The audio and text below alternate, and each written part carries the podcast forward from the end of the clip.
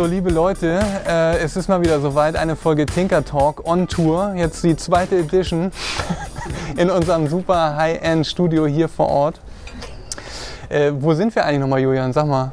Wir sind nach wie vor in Ludwigsburg beim Tinker Tank Mentorinnen Camp 2021. Live und in Farbe, wir alle. Und ja, wir haben zwei wundervolle Gäste bei uns heute Abend am zweiten Tag des Camps. Das ist zum einen die ähm, Erika Lahnsteiner vom Explorino in Aalen. Und? Und wir Lass haben mich sagen bitte, ich möchte bitte, dass wir hier irgendwie immer schön gerecht auch okay, aufgeteilt okay. arbeiten. Und ja. wir haben? Äh, und wir haben Erik äh, Raschke von Mann und Hummel. Äh, herzlich willkommen, ihr beiden. Schön, dass ihr da seid. Und äh, ja, das Thema heute, ne? also wir wollen ja ein bisschen geschwollen, Panel-Diskussion, vielleicht lassen wir es einfach bei einer normalen Diskussion. Ne? ähm, und zwar, es geht ja hier um Workshops, wie gestalte ich meine Workshops und eigentlich würde ich ganz gerne, oder haben wir uns gedacht, würden wir uns gerne den roten Faden vorgeben, äh, wie kann ich meine Workshop-Teilnehmenden begeistern, wie kann ich den Funken überspringen lassen und äh, ja, ich meine, ihr habt ja auch jetzt schon in, in der ganzen Zeit hier viele Dinge erarbeitet. Und vielleicht wäre das aber so ein Thema, wo ihr vielleicht auch aus eurer eigenen Erfahrung in euren eigenen Workshops äh, sprechen könnt. Und ich glaube, das Wichtigste wäre aber erstmal, dass ihr euch nochmal selber vielleicht in zwei, drei Sätzen vorstellt. Ähm, magst du vielleicht einfach mal anfangen? Äh, dass du, Erika, einfach mal sagst, wie das bei euch abläuft, was genau. du machst. Okay, also ich komme von Explorino. Explorino ist ein außerschulischer Lernort. Ähm, wir haben ein Schülerlabor. Ähm, Sitz ist in Aalen, also das Aalen mit zwei A. ähm, und wir haben jetzt seit drei Jahren auch ein Mitmachmuseum. Und ähm, wir machen im Explorino im Grunde fast alles. Also von Schulklassen, Kursen über Ferienprogramme. Wir haben eine offene Werkstatt machen ähm, Feriencamps. Ähm, ja, und wie gesagt, haben auch ein Museum ähm, und alles so rund um die MINT-Themen. Also Mathe, Informatik, Naturwissenschaften und Technik. Magst du vielleicht ganz kurz noch einmal sagen, irgendwie so welcher, welches Altersspektrum bei euch so? Das ist auch von drei Jahren bis 18 Jahren, also nicht sehr eingeschränkt. Ähm, genau, also eigentlich machen wir fast alles. Ja, wunderbar. Ja, super. Äh, Erik, magst du vielleicht? Genau, drei Jahre ist ja doch recht jung, ja. drei bis 18. Bei Erik haben wir das andere Spektrum, wenn ich das richtig verstanden habe. Du bist im Unternehmen und ja, magst du mal erzählen, mit welchen MitarbeiterInnen du arbeitest? Genau. Ja. Ähm, mein Name ist Erik Raschke, bin bei Mann und Hummel verantwortlich für das gesamte Spektrum für Luftreinhaltung im Außenbereich, also atmosphärische Filtration, alles was ins Gebäude rein geht, auch jetzt Corona, HEPA und also was in die Richtung. Ich hatte die Möglichkeit vor vier Jahren ein Inner Company Startup zu gründen. Das ging erst um das Thema, wie kriegen wir atmosphärische Verunreinigung rund ums Auto gereinigt ähm, haben dann einen Richtungswechsel gemacht in das Thema wirklich Stationärfiltration, alles so Atmosphäre, Bushaltestellen, U-Bahn, Schadstoffreinigung, Schutz der Menschen. Und ich hatte halt die Gelegenheit, dann irgendwann ein erstes Team von vier Leuten aufzubauen, bin dann in dieses Vergnügen gekommen, das auf über 20 Leute wachsen zu lassen, auch international. Und da ist natürlich so ein bisschen das Thema, wie nähert man sich aus dem Corporate, dem, dem ganzen Feld, ähm, nicht mehr vorgegebene Produktentwicklung, sondern freie Produktentwicklung, Problemlösung für einen Endkunden, agiles Arbeiten, Design Thinking, Scrum, aber auch mit einem Team an Leuten, was man eigentlich aus einer Corporate-Welt rausgelöst und in diese freie Umgebung gebracht hat und dann auch gleichzeitig so mit allen Herausforderungen, die einem da begegnen, wie bringe ich wirklich meine Mitarbeiter dazu, aus den ausgetretenen Faden ein Stück weit rauszugehen und Neues zu entwickeln, Neues zu erleben. Und das bringt natürlich seine ganz eigenen Herausforderungen mit sich. Und da ist, glaube ich, das Thema Tinkern und das Thema Makerspace eine Option, eine Möglichkeit, da einfach die Kreativität zurück in die Entwicklung zu bringen. Ähm, meine erste Einstiegsfrage wäre direkt mal zu dem ganzen Thema so ein bisschen, ähm, bevor wir vielleicht zu Lösungen kommen oder Ansätzen kommen. ist denn überhaupt das, was ich als Thema jetzt genannt habe, ist das überhaupt irgendwas, was bei euch resoniert? Also, dass ihr wirklich sagt, das gibt auch Probleme. Also ich würde jetzt erstmal direkt äh, die Frage an dich stellen, Erika. Äh, inwieweit hast du sozusagen das Gefühl, man muss halt auch wirklich begeistern können? Also ich habe eigentlich nicht das Gefühl, dass es ein Problem gibt, äh, zu begeistern. Also das Wichtigste ist, glaube ich, dass man selber begeistert ist. Okay. Ähm, wenn man selber ähm, Spaß dran hat und äh, begeistert ist von diesem Thema, dann äh, springt der Funke auch relativ schnell über. Ähm, und äh, also Kinder und also vor allem Kinder, je kleiner, umso eher sind ganz schnell zu begeistern. Und ähm, ich glaube, man muss aber auch ein bisschen davon abkommen, ähm, alle begeistern zu wollen. Es gibt einfach Kinder und Jugendliche, die haben gerade ein anderes Thema. Also und wenn ich da einen Jugendlichen habe, der halt nicht für die MINT-Themen brennt, sondern vielleicht für Fußball, dann ist das auch in Ordnung. Mhm. Und ich muss nicht jeden überzeugen von diesem Thema, von dem ich begeistert bin, sondern ich muss halt ähm, den Funken da setzen, wo er auch wirklich, ähm, ja, wo er Feuer entfachen kann. Und wenn es da halt nicht möglich ist, dann ist das auch in Ordnung.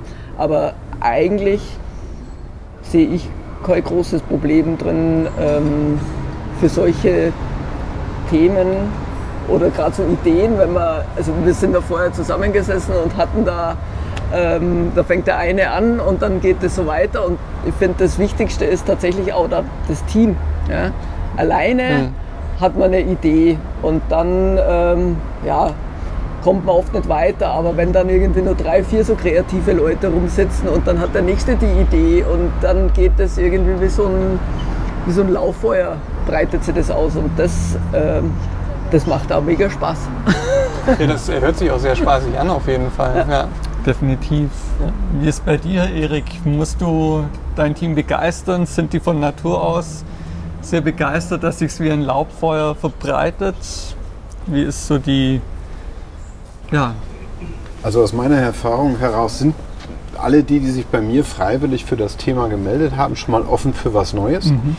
Ich glaube, die Herausforderung liegt einfach darin, sich in diesem industriellen Umfeld die Freiräume zu schaffen, damit ich wieder in der Lage bin, ein bisschen kreativ zu denken. Man fällt immer so sehr schnell in die Muster zurück.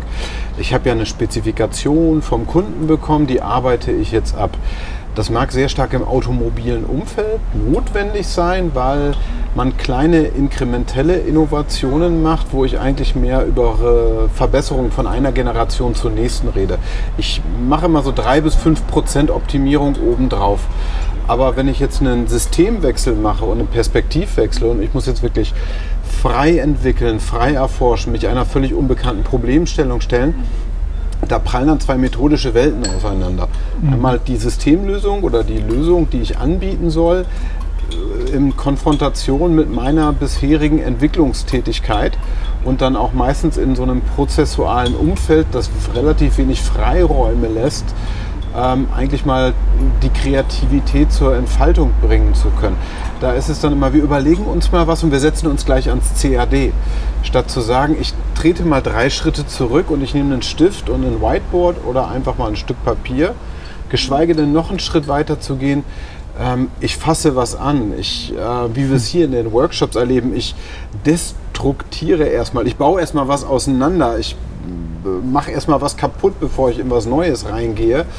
Ähm, den Abstand zu gewinnen, ein bisschen zu spielen, ein bisschen kreativ zu sein, einfach mal was gegen die Wand fahren zu lassen. Ich mache ja nicht viel kaputt, ich, lehr, ich verliere ja auch wenig Zeit damit. Ähm, und das müssen wir, glaube ich, wieder da lernen, weil es da unglaublich viele Möglichkeiten gibt, versteckte Potenziale bei den Mitarbeitern zu heben und die Mitarbeiter noch mehr zu begeistern, ja. als sie es ohnehin schon sind. Ja. Ähm, ja, du nickst ja auch so ein bisschen, ne, Erika. Äh, ist das, äh, also du kannst es bestätigen wahrscheinlich? Äh, ja, mir fällt da bloß ein, ich glaube, dass äh, wir müssen da wirklich früher schon ansetzen, wirklich bei den ganz Kleinen. Ähm, also ich habe mich gerade erinnert an, ich hatte so eine Forscher AG und hatte da so kleine Erfindertypen, denn äh, es waren Viertklässler mitgebracht und da drinnen waren zehn Sachen und die habe ich wahllos reingetan. Also was weiß ich, was drin sein muss, ist so ein Draht, ein, ein Gummi und ein Stück Knete, um was verbinden mhm. zu können. Und der Rest war wahllos irgendwie aus dem Fundus zusammengesucht. Und die Kinder hatten die Aufgabe, irgendwas zu bauen daraus. Ja? Und äh, das ging erstmal überhaupt nicht, ja, die wussten nicht, was sie machen sollen. Bis dann ähm, eine dann gefragt hat, ähm, ja, und wir dürfen da alles bauen.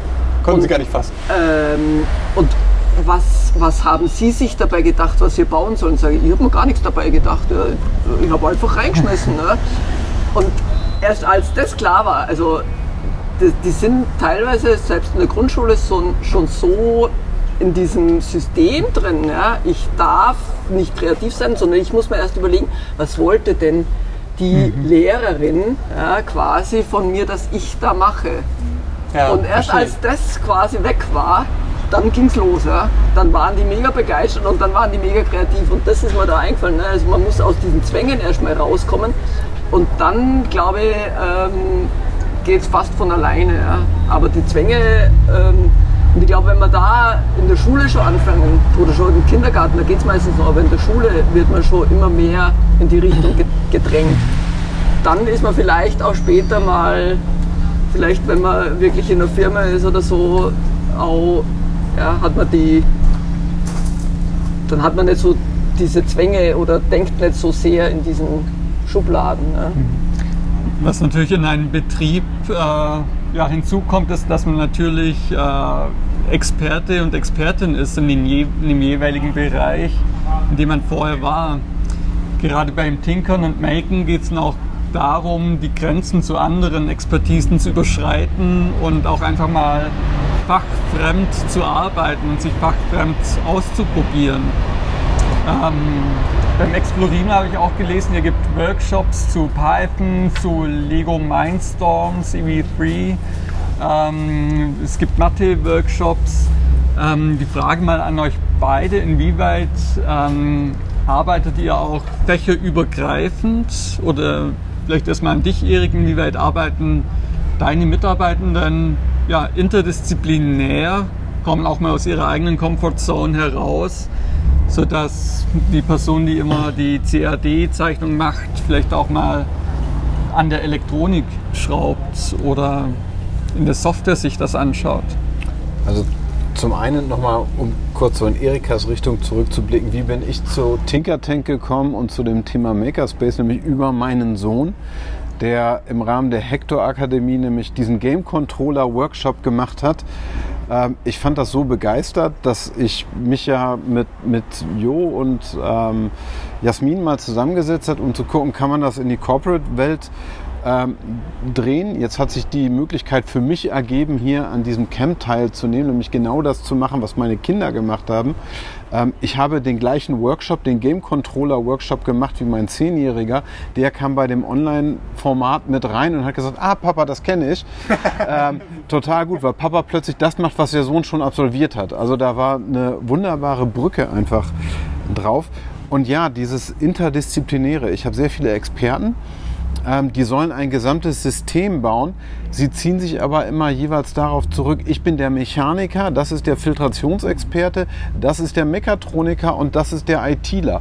Und das eigentlich ein verantwortlicher Produktingenieur zum einen ähm, die gesamtheitliche Systemkompetenz und die interdisziplinäre Verantwortung aufbringen muss, das kommt zu kurz, das fehlt und auch eigentlich über die reine Hardware hinaus zu denken, dass das Produkt, was geliefert wird, nicht die auf dem Tisch liegende Hardware ist, sondern zum Beispiel in unserem Fall eine Dienstleistung, nämlich saubere, schadstoffreduzierte Luft. Also sehr stark zu abstrahieren, dann auf eine komplexe Systemebene runterzugehen und erst danach in die Einzeldisziplinen auseinanderzufallen.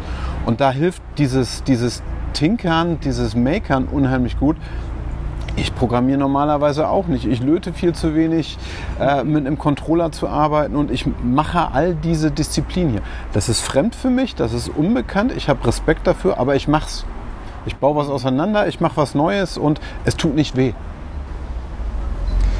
Ähm, ich glaube, da muss ich direkt nochmal nachhaken. Und zwar, was, was kriegt ihr denn eigentlich für ein Feedback da, also dafür, dass ihr solche Methoden, sage ich jetzt mal, anwendet von zum Beispiel den Mitarbeitern oder in deinem Fall, Erika, von, von den äh, Schülern?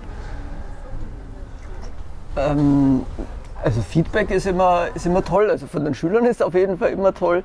Aber auch interdisziplinär, also da fällt mir ein, dass manchmal eher die nicht die Schüler das Problem haben ähm, mit dem Interdisziplinär, sondern eher die Lehrer. Ähm, also wir haben zum Beispiel auch Sachen wie Küchenchemie oder so, wo man ja, also in der Küche gibt es ja ganz viel äh, Chemie und äh, dann so, also Lehrer, die dann zum Beispiel, ähm, weiß jetzt nicht, wie das Fach heißt, aber so um Ernährungswissenschaften geht, äh, stellen dann plötzlich fest, oh, ach tatsächlich, ich kann da ja auch chemische Experimente machen zum Beispiel. Oder, also wir sind ja auch Netzwerkpartner vom Haus der kleinen Forscher und ähm, machen auch Workshops für Erzieherinnen. Und da geht es ganz viel darum, ähm, im Alltag MINT-Themen zu sehen. Also im Grunde ist ja MINT überall. Ja? Und wenn ich jetzt auf den Spielplatz gehe, dann habe ich da einen Hebel und dann habe ich, ähm, was weiß ich, Beschleunigung und äh, ich kann forschen, ähm, indem ich irgendwie versuche, irgendwo runterzurutschen und dann verschiedene Unterlagen oder sowas zu verwenden und dann stelle ich fest, oh, ähm, da passiert was, da ist, äh, die, mit dem einen rutscht es besser, mit dem anderen weniger. Also es geht eher so drum, ähm, nicht so in Schablonen zu denken und äh, Erzieherin ist jetzt nur für die soziale Komponente äh, verantwortlich oder wir spielen. Und dann gibt es noch einen Bereich, da machen wir MINT-Themen. Ja, wir haben dann unseren Forscherraum, sondern es geht darum ähm, zu sehen, überall im Alltag kann ich Mathe einbinden, ich kann äh, Chemie einbinden, ich kann Physik einbinden, weil diese Bereiche haben ja nur wir gemacht. Ja? Mhm. Also in der Natur gibt es ja diese Unterteilung nicht. Ja, wir haben uns das eingeteilt, weil wir damit besser klarkommen. Ja? Aber die Natur ist halt Natur. Ja? also da gibt es nicht die Physik und die Technik oder so. Und, äh, und die Kinder, wie gesagt, die haben die allerwenigsten Probleme dabei. Ja, das glaube ich. Also äh, eigentlich muss ich ganz ehrlich sagen, was ich am liebsten jetzt machen würde, ist äh, euch fragen, und das mache ich jetzt auch, ähm, inwieweit habt ihr schon mal darüber nachgedacht, tatsächlich das auch zu verquicken, diese beiden Welten? Ne? Also ich meine, jetzt erzählst du wirklich irgendwie aus dem Corporate-Bereich, Workshops aus dem Corporate-Bereich und du bist halt so in der, in der Schüler, vielleicht äh, ja noch, ja, sind nur bis zu Schülern, ne? also ja. Studenten keine, oder? Ähm, die versuchen wir einzubinden als Mentoren egal, aber ich meine, aber dass man halt auch wirklich versucht, wäre das für dich oder für euch, Erik, auch eine Möglichkeit zu sagen, jetzt machen wir die Tür noch mal ein Stück weiter auf und du würdest so einen Workshop auch erweitern, eben, dass äh, auf der einen Seite eben die Mitarbeiter sind und auf der anderen Seite wirklich Schüler und gemeinsam äh, auch an, an, an Themen mal arbeiten, um, um wirklich zu sagen, okay, ich lasse mich auch inspirieren von, von ganz jungen Menschen und äh, umgekehrt. Ich meine, es gibt ja zum Beispiel auch so Arbeitsmodelle, dass man sagt, seniorige Menschen, äh, die schon sehr, sehr lange in der Firma verweilt haben und, und, und unheimlich viel Wissen, Know-how haben, aber vielleicht einfach neue Technologien noch nicht so auf dem Schirm haben, äh, dass die dann halt mit den ganz neuen Mitarbeitern zusammen ein Team bilden. Solche Modelle gibt es ja. Und meine Frage wäre jetzt einfach, wäre das auch für euch äh, ein Projekt mal zu sagen, entwickeln wir ein Format so, dass das auch zusammen funktioniert. Das ist von Interesse. Also ich glaube, in der ersten Linie ist es wichtig, ein bisschen die Systemwelt aufzubrechen und überhaupt den Freiraum für die Kreativität zu kriegen. Auch vielleicht mal so ein, so ein Makerspace und so ein Tinker-Tank zu machen, um, um aber die Mitarbeiter mal rauszunehmen aus der bisherigen Prozesswelt. Und ja, ich halte das Arbeiten mit Kindern für extrem wichtig. Warum einfach? Weil die Kinder meistens mit einer ganz einfachen Fragestellung umgehend den Kern der Sache treffen ähm, warum macht ihr das so? Dann kommen so ganz viele große Erklärungen und man steht hinterher eigentlich nach fünf Minuten Erklärung da. Eigentlich habe ich A, die Frage des Kindes nicht sauber beantwortet und B, es hat recht, warum mache ich das eigentlich so? Ähm, äh, Kinder haben eine frappierende, einfache Logik, ähm, ohne, weil ihnen diese Grenzen, die wir schon alle durchlebt haben und diese systemischen ja. Themen, weil sie noch frei davon sind und die haben einen viel klareren Blick auf Sachen und Kinder kommen sehr oft auf viel einfachere, sinnhaftere Problemlösungen, als wir Erwachsenen das tun, weil wir immer sagen, ja, ich brauche den Prozess, ich brauche die Regelwelt, ich brauche die. Ja, die kann ich im Nachgang wenn ich schon mal eine erste Skizze habe, immer noch einfügen. Aber ich sollte mich vorher nicht von diesen ganzen Regeln einschränken lassen. Ähm, und da helfen Kinder als Inspiratoren eine unglaubliche Menge weit. Also mir geht es mit meinen Kindern so. Die, die fordern mich jedes Mal und ich stehe jedes Mal da, ja, warum mache ich das eigentlich so? Weil äh, mein Achtjähriger hat recht und mein Zehnjähriger auch und ich habe mich die Weisheit mit Löffeln gefressen. Ja. Also, ja, also ich fände es eine coole Idee. Ähm, also von meiner Seite aus wäre das, wär das echt super. Ich weiß noch nicht, wie viele Firmen oder Unternehmen es tatsächlich gibt, die, die da aufspringen würden. Also da hätte ich jetzt meinen Zweifel, ob die jetzt wirklich, ich weiß auch nicht, in welchem Rahmen das wäre. Ich meine, gut, es gibt viele so Teambuilding-Events mittlerweile, das ist, ähm, ist ja schon üblich und eigentlich wäre das auch in so einer Richtung zu denken, ja, einfach mal auch wieder mit Kinderaugen äh, Dinge anzuschauen, fände ich, fände ich mega spannend. Ja. Man könnte, also jetzt nur so als Idee, ja. man könnte sowas ja vielleicht auch einfach eher, also man muss ja nicht gleich sagen, man macht das jetzt alle 14 Tage, ja. sondern ähm, man macht das vielleicht irgendwie so im Rahmen von so einem Tag der offenen Tür. Ne? Also ich meine, es gibt ja sicherlich auch so äh, Events in größeren Firmen, wo äh, Schulklassen mal irgendwie gewisse Dinge vorgestellt werden oder so, dass man das in so einem Rahmen mit einbettet, könnte ich mir jetzt vorstellen, so dass man nicht halt irgendwie gleich eine verpflichtende Maßnahme von immer wiederkehrenden Events hat oder sowas, aber um mal zu testen, wie sowas funktionieren könnte nur so mal als Idee in den Raum geworfen. Aber ich, ich glaube, man müsste es tatsächlich so machen, dass, ähm, dass man die Rollen vorher schon ein bisschen wechselt. Ja, weil äh, Erwachsene neigen äh, recht häufig dazu, ähm, Kindern zu sagen, wie etwas funktioniert. Okay, ja. Und man müsste eigentlich vorher die Expertenrolle den Kindern zuweisen. Also die Kinder sind, so wie du gesagt hast, äh, dein Sohn hatte das schon absolviert. Ne? Also im Grunde war er der Experte und du hast es erst gelernt. Und ich glaube, man müsste da tatsächlich die Rolle vorher schon wechseln, dass die Kinder die Experten sind und äh, die mhm. Erwachsenen die Lernenden. Und dann, glaube ich, funktioniert dieser Perspektivwechsel besser. Also die, diese, äh, dass sie die Erwachsenen dann auch einlassen auf diese Denkweise der Kinder. Weil ansonsten, ich erlebe das oft, wir haben nicht nur Kurse, sondern wir machen auch so Aktionen, wo dann, äh, was weiß ich, Messe, dann kommen die äh, Eltern mit ihren Kindern und dann gibt es halt ganz viele Papas oder Mamas, die dann halt so und jetzt machst du das und jetzt machst du das und so machst du das und ähm, gibt dann natürlich auch andere, ja, aber ähm, die dann dazu zu bringen, dass sie mal den Kindern zuhören und nicht diese Erwachsenenrolle spielen und äh, das glaube ich, da muss man mhm. Also diese, diese, Erfahrung haben wir in, äh, wir haben einmal einen äh, Eltern-Kind-Workshop ja. gemacht und haben auch genau diese ja. Erfahrung bekommen, dass da die Kinder dann oft gar nicht zum Zuge und kommen. Und auch nicht ja. so frei sind genau. in ihrer Kreativität. Aber dafür gibt es ja so strenge äh, Moderatoren wie zum Beispiel Jo. Ne? Genau, den hatten wir ähm. damals noch nicht. Aber dieser Rollenwechsel, den du genannt hast, der ist mit Sicherheit äh, kann man immer wieder gut ausprobieren. Ich meine, wir spielen ständig irgendeine Rolle in unserem Leben.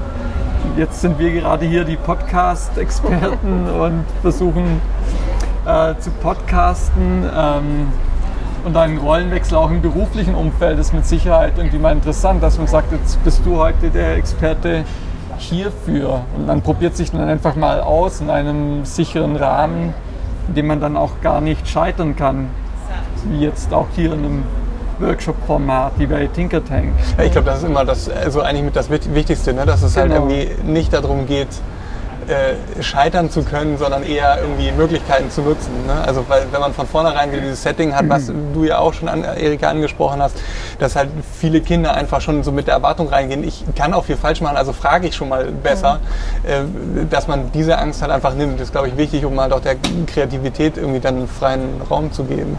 Genau. Erika, kommen Kinder auch mit Fragestellungen zu euch, die ihr dann beantwortet oder wo ihr auch merkt, okay, für diese Frage haben wir vielleicht in unseren Experimenten und Forschungslaboren gar keine Antwort und bräuchten vielleicht etwas, als kommen sie mit Fragen zu euch, an denen das Explorino wächst?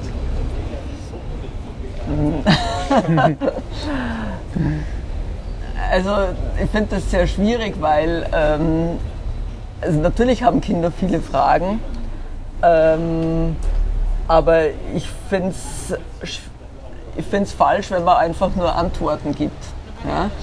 ähm, sondern eher dann fragt, ja, was meinst du denn? Oder weil Kinder haben sehr oft schon eine Vorstellung, wie mhm. das tatsächlich ist. Und ich finde es immer ganz spannend, äh, dann auch zu hören, was die Kinder für Ideen haben dazu.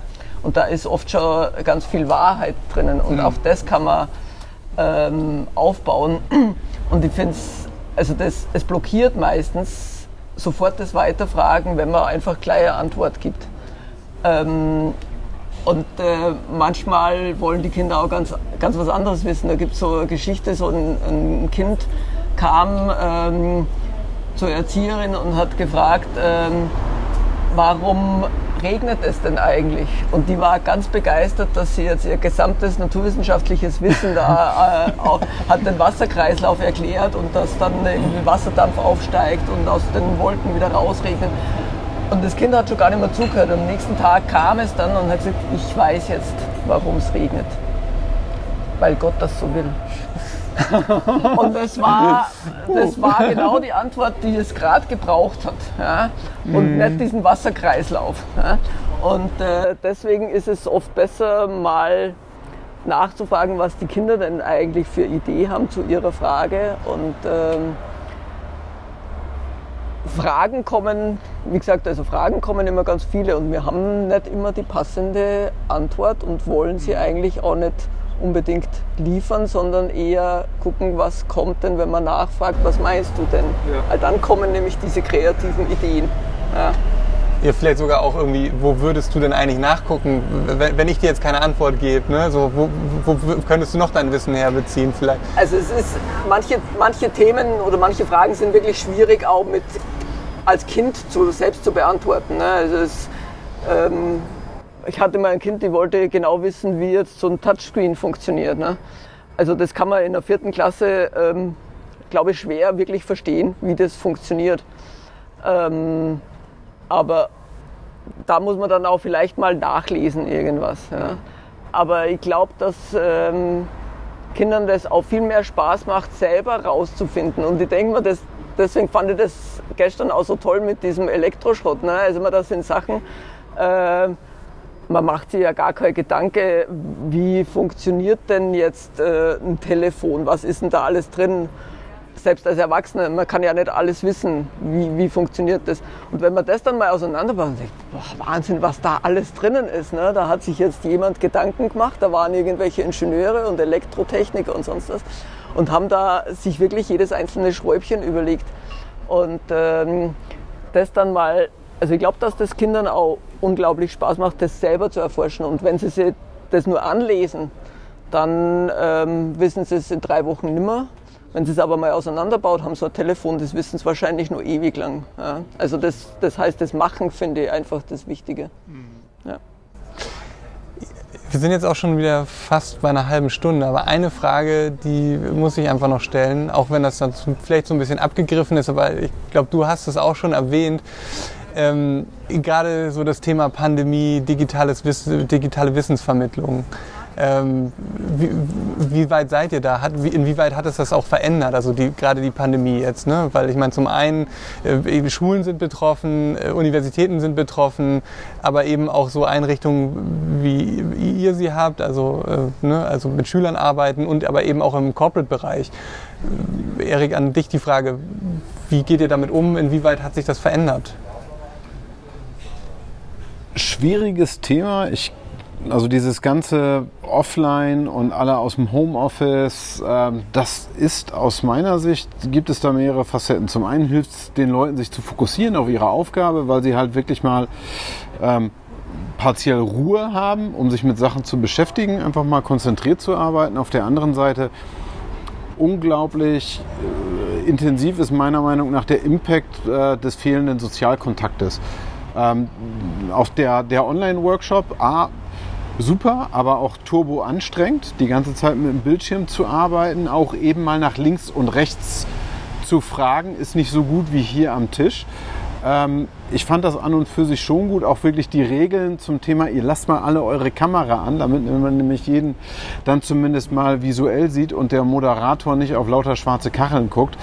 Ähm, der Präsenzworkshop ist einfach phänomenal besser, weil dieser soziale Austausch, der wesentlich schnellere ähm, oder Möglichkeit miteinander zu interagieren, eben mal drei Meter zu laufen und auch mit einer anderen Gruppe sich zu verabreden und nicht immer erstmal einen Terminslot im Kalender zu suchen, um ein nächstes Zoom-Meeting einzuplanen, was drei Tage später dann stattfindet.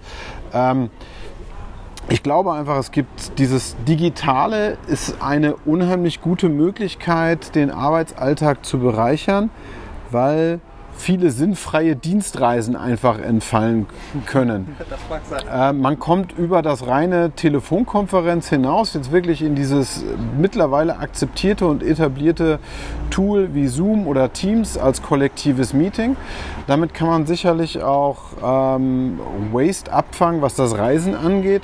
Ähm, nichtsdestotrotz ist aber wirklich das Präsenz vor Ort miteinander oder auch das draußen mit Kollaborationspartnern, mit Kunden, ähm, das menschliche ähm, einfach auch notwendig und wichtig. Ich glaube, wir haben gelernt, dass es eine gute Ergänzung ist bis zu einem bestimmten Grad. Und dann muss der Mensch mit einem anderen Mensch am Tisch sitzen, sich in die Augen gucken, äh, mal die Faust aneinander drücken oder den Ellenbogen, auch mal ein nettes Getränk miteinander trinken, weil das fehlt uns einfach. Äh, das spendet so ein bisschen zwischenmenschliche Wärme auch einfach. Mhm. Siehst du das aus, Erika? Also, das kann ich absolut äh, äh, unterstützen. Also das ist auf jeden Fall so, aber ich würde mal sagen, also bei uns im Team hat es tatsächlich die Kreativität gefördert. Wir hätten uns wahrscheinlich vor zwei Jahren nie äh, gedacht, dass wir einen QR-Code-Rally äh, im Rahmen des Tags der kleinen Forscher machen oder dass wir online ähm, Küchenchemie mit Kindern irgendwie, die zu Hause sitzen und die dann irgendwie zu Hause einen Backpulvervulkan oder sowas machen ähm, dass sowas funktioniert. Und äh, ich habe eine Kollegin, die normalerweise in Kindergärten fährt und die hat das tatsächlich hingekriegt. Die saß quasi im Stuhlkreis im Kindergarten. Sie online über den Laptop, also der Laptop saß mit auf dem Kinderstühlchen und die hat dann äh, die Kinder angeleitet. Äh, es ging um Messen und Wiegen und die sind dann gerannt und haben irgendwelche Dinge in ihrem Kindergarten gemessen, sind wieder zurückgelaufen zum Laptop, haben mit ihr drüber gesprochen. Ich habe das und jenes gefunden. Ja. Und das hätten wir uns vor zwei Jahren nicht gedacht, dass das funktioniert, dass sie im Kindergarten digital hm. da sein kann und mit denen forschen. Ja. Und das, äh, das ist das Positive. Andererseits gibt es natürlich auch dieses, also ich habe es auch sehr genossen, jetzt am Donnerstag wieder live in einer Schulklasse zu sein und richtige Kinder zu sehen und äh, mit denen Spaß zu haben. Also Präsenz ist schon immer noch.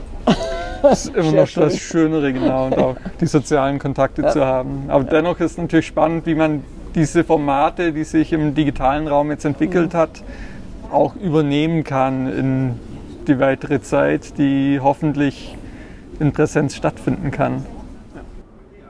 Also ich glaube wirklich, die digitalen Formate sind eine wirklich gute Ergänzung, um einfach auch die Breite der Vermittlung von Wissen und das Miteinander interagieren, vielleicht auch über größere Distanzen.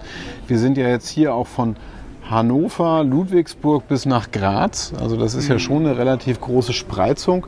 Ähm, und da kann man vielleicht einfach, bevor jemand absagt, ihn einfach schon mal in dem Digitalformat näher andocken und ranholen, auch in der Vorbereitung, sodass man vielleicht nicht drei Präsenz- oder zwei Präsenzthemen machen muss, wo einem jeweils das Reisen äh, schwerfällt, sondern sagt, okay, Digitalformat trifft Offline-Format, wie wir es jetzt hier gemacht haben. Und ich glaube, das ist wirklich so ein schönes Erlebnis.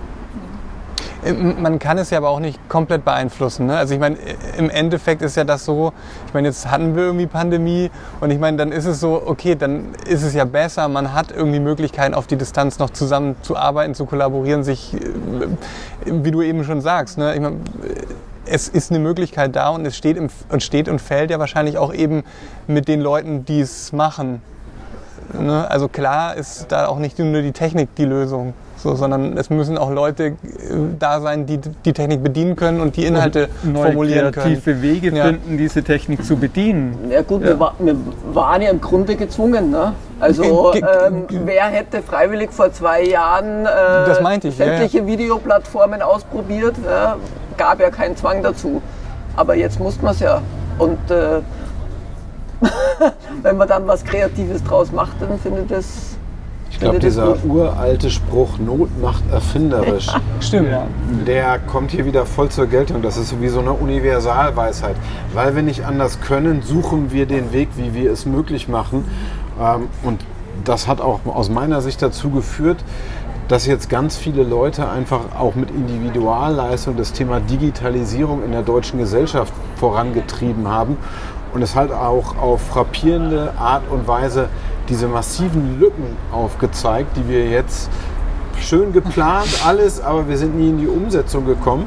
Und jetzt gab es die Zwangsumsetzung, zumindest in sehr vielen Bereichen, aber auch immer noch mit Schweiß, Blut und Tränen von vielen Individuen. So ist es wahrscheinlich. Genau. So, und abschließend noch eine Frage, was würdet ihr euch denn wünschen?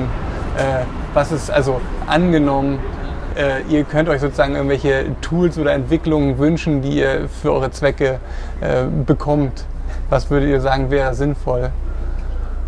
Also ich glaube, aus meiner Sicht ist es einfach ein Freiraum.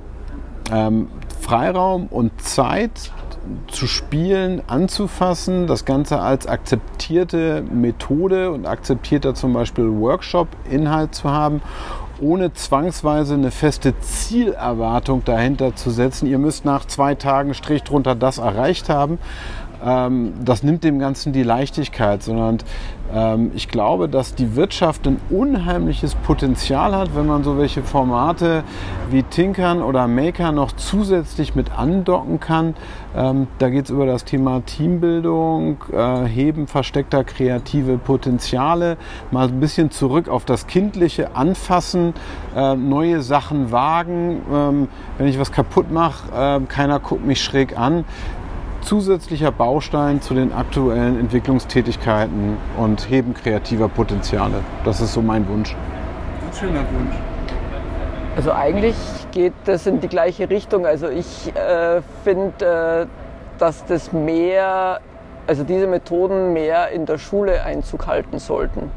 Also ich glaube, im Freizeitbereich gibt es da schon ganz viele Angebote. Also wir machen ja auch viel in diese Richtung und es wird auch gut angenommen, nur äh, bis es wirklich in der Schule seinen Platz findet, ähm, das dauert noch. Und dafür müsste es vielleicht auch schon mal in der Lehrerausbildung, vielleicht sollten wir da mal anfangen, ja, also mal äh, angehende Lehrer mal zu so einem Tinker-Workshop schicken und äh, dieses auch dieses wertfreie und nicht, es äh, muss Vielleicht muss man auch von den Noten wegkommen. Ja? Also es muss immer irgendwie ein Ergebnis geben und ich muss, da haben ja die Lehrer das Problem, sie müssen es irgendwie bewerten. Ja? Es muss irgendwie in eine Note umgemünzt werden.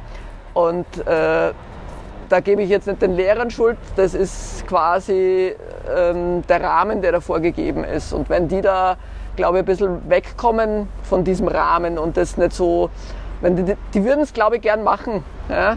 Aber dürfen gar nicht. Ja. Und äh, wenn, wenn das in der Schule schon ähm, mehr diese Formate eingesetzt würden, das fände ich ganz toll. Das wäre mhm. wär, wär ein großer Wunsch. Auch ein sehr schöner Wunsch. Ja, ja Leute, ich würde sagen, jetzt haben wir hier fast die Dreiviertelstunde voll. Ich sage schon mal vielen Dank. Hat Spaß gemacht. Dank, ja. Erika, Erik. Schön, äh, dass ihr beim Tinker Talk Podcast beim Tinker Tank Mentorinnen-Camp dabei wart. Ja, und hat Spaß gemacht. Ja, wünschen euch morgen noch einen schönen letzten Workshop-Tag. Mhm, und okay. ich sag mal Tschüss, bis bald. Tschüss, bis tschüss. bald. Vielen Dank für euren Besuch Gerne. und äh, Tschüss. Ja.